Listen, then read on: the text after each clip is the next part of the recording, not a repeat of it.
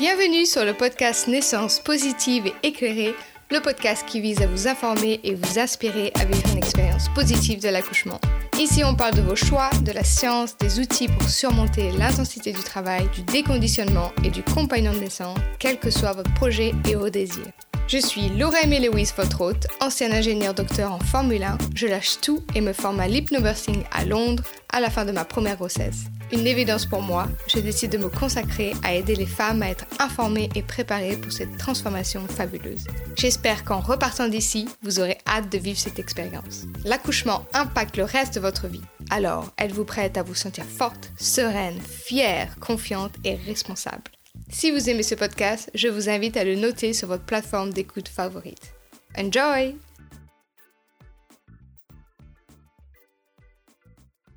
Bonjour à toutes et à tous, je vous retrouve aujourd'hui pour le deuxième épisode du calendrier de l'Avent 2022 pour une préparation à un accouchement positif. Le sujet du jour est le compagnon de naissance. Alors souvent, on voit dans les films un compagnon de naissance, souvent le partenaire super nul, qui est là, qui sert à rien, qui tombe dans les pommes, euh, qui sait pas quoi dire, etc. Donc vraiment, vraiment, il faut qu'on se sorte ça de la tête. Le compagnon de naissance, il a un rôle super important pendant tout le travail.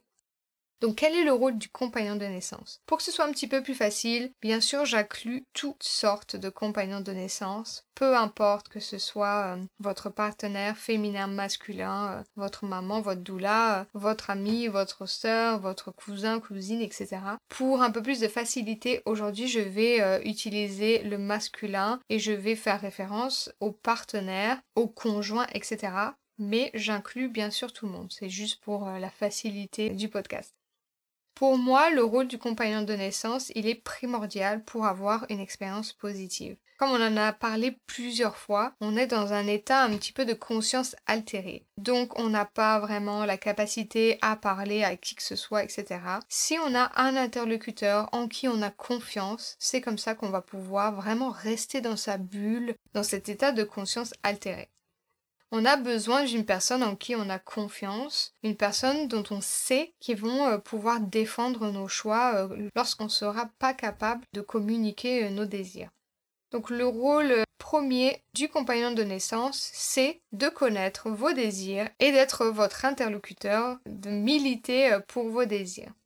Ensuite, tout au long du travail, le euh, compagnon de naissance va vous aider à vous relaxer, va respirer avec vous euh, lors des contractions, si vous en avez envie, va peut-être vous masser le dos, contrecarrer la tension qu'on a avec les contractions, va vous soutenir, va vous rappeler que vous y êtes presque, que vous êtes forte, etc. Va également, très important, vous tenir hydraté et nourri pour que vous ayez euh, l'énergie nécessaire dans vos muscles, notamment le muscle de l'utérus, parce qu'on se rappelle bien que un accouchement euh, c'est un marathon, donc il faut rester hydraté et avoir de l'énergie. Bien évidemment, si vous n'avez pas envie de manger, euh, ne mangez pas, hein, ne vous forcez pas, mais restez hydraté tout le long. C'est vraiment au compagnon de naissance de vous servir en quelque sorte à boire, à manger. Le rôle du compagnon de naissance, on en avait parlé dans les étapes, les phases de l'accouchement. Ça sera également de vous soutenir quand vous êtes dans la période de transition, de vous rappeler que bébé sera bientôt là. Donc là, c'est vraiment de vous observer, d'essayer de comprendre que si vous changez d'attitude, c'est que vous y êtes presque. Le compagnon de naissance peut également compter euh, vos contractions quand vous commencez à être dans le travail actif. Donc ça peut être à cette personne d'appeler euh, la sage-femme, euh, d'appeler la maternité ou de commencer à faire son chemin vers l'hôpital ou la maternité de votre choix. Le compagnon de naissance peut également être sûr que vous avez tout ce qu'il vous faut dans votre valise de maternité, que ce soit pour vous ou pour votre bébé. N'oubliez pas d'ajouter euh, quelques snacks euh, pour votre compagnon de naissance, car la nuit sera longue, souvent la nuit, pour eux aussi. Pour résumer, le rôle du compagnon de naissance, on a le soutien, faire l'interlocuteur euh, entre vous et l'équipe médicale. On a vous garder relaxé, hydraté, nourri tout au long du travail et faire en sorte que vous n'avez rien oublié lorsque vous êtes en route pour la maternité. Donc voilà, vous l'aurez compris, le compagnon de naissance a vraiment un rôle primordial pendant votre accouchement.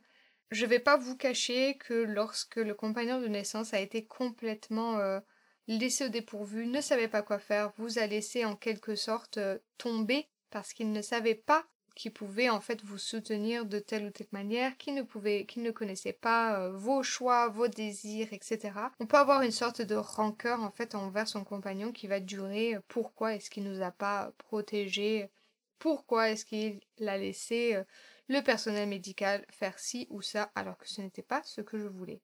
Donc si on veut éviter cette sorte de rancœur envers son compagnon de naissance, il faut absolument préparer son accouchement avec lui pour qu'il sache ce que vous voulez et comment vous soutenir au mieux.